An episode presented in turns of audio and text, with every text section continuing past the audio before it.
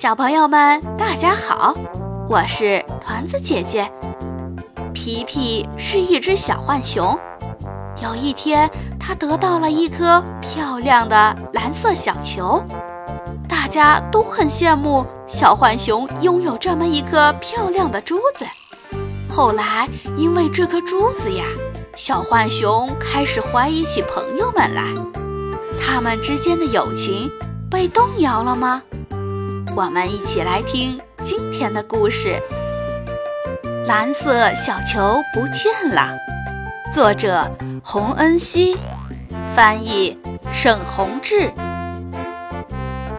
咦，那是什么？看到森林里发出一闪一闪的亮光，小浣熊皮皮循着亮光找了过去。原来发光的是一颗蓝色的小球，在阳光的照耀下，蓝色的小球闪闪发亮，真漂亮。皮皮捡起了蓝色小球，拿去给朋友们看。朋友们羡慕地看着蓝色小球，边看边夸赞：“真漂亮！如果我的孩子们也有这样一颗小球就好了。”乌鸦说道。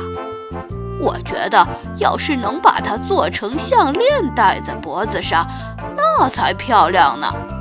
鳄鱼感叹道：“哎，我收集了那么多小球，可从来都没有见过这种颜色的。”小熊羡慕地说：“哦，这是什么呀？能吃吗？”小猪嘀咕道。皮皮太喜欢这颗蓝色小球了，时时刻刻把它带在身上，吃饭的时候带着，跟朋友们玩的时候也带着，就连睡觉的时候都要抱着蓝色小球。可是，突然有一天，蓝色小球不见了，皮皮着急的到处找，连找了几天几夜，可怎么也找不到。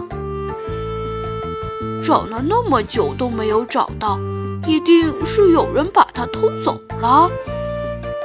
第二天清晨，皮皮爬到乌鸦的巢里，乌鸦一大早就出去找吃的了。巢里只有乌鸦宝宝们，皮皮找了半天也没有找到。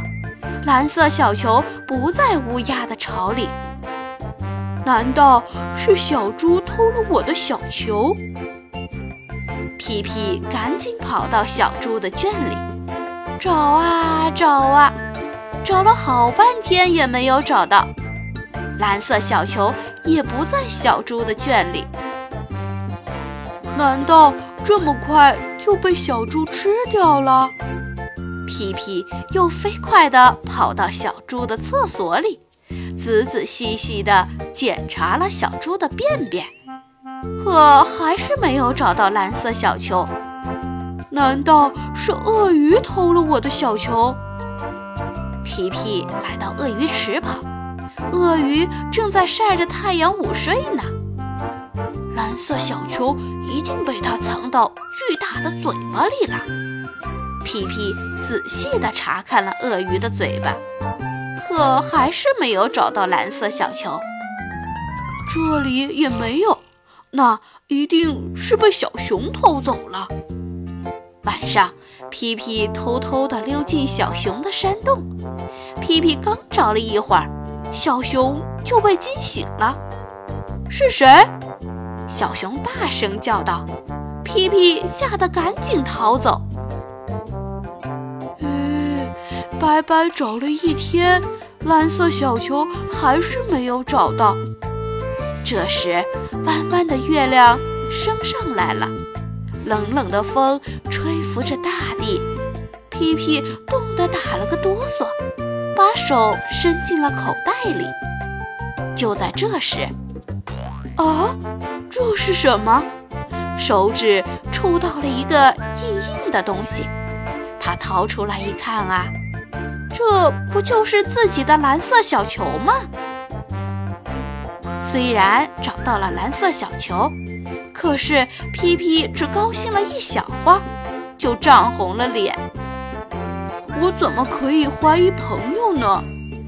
他羞愧地想。第二天早上，乌鸦发现自己的巢被装扮得漂漂亮亮的。小猪的餐桌上多了许多美味的葡萄。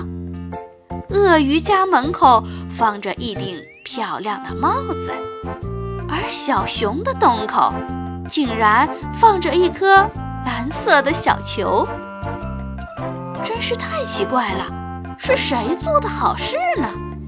大家都很纳闷，聚在一起讨论起来。奇怪呀，是谁把我的家装扮得这么漂亮？乌鸦疑惑地说：“我第一次收到这么漂亮的帽子，不知道是谁送的。”鳄鱼好奇地说：“有人在我家的餐桌上放了好多美味的葡萄。”小猪兴奋地说：“葡萄算什么？有人在我家门口放了一颗蓝色的小球。”小熊说着，拿出蓝色小球，大家都惊讶地叫了起来：“啊，这是皮皮的蓝色小球啊！难道……”正说着，皮皮走了过来，一副难为情的样子。对不起，前两天我的蓝色小球不见了，我怀疑是你们偷走了。皮皮把这两天的经历一五一十地告诉了朋友，家静静地听着。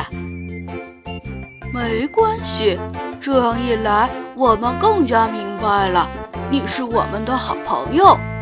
小熊安慰着皮皮。小熊说的对。孩子们看到我们的家变漂亮了，都可开心了。乌鸦也附和道：“朋友们，来我家吧，我们把新鲜的葡萄做成好吃的葡萄派，一起吃。”小猪说完，就急匆匆地赶回家去了。我去帮你。鳄鱼跟着小猪一起去了。皮皮听了朋友们的话，心情。变好了，大家一起做了美味的葡萄派，吃得开心极了。所以说呢，任何人都至少要经历过一次友情的动摇，才会意识到朋友是多么的可贵呀。好啦，今天就讲到这儿，再见。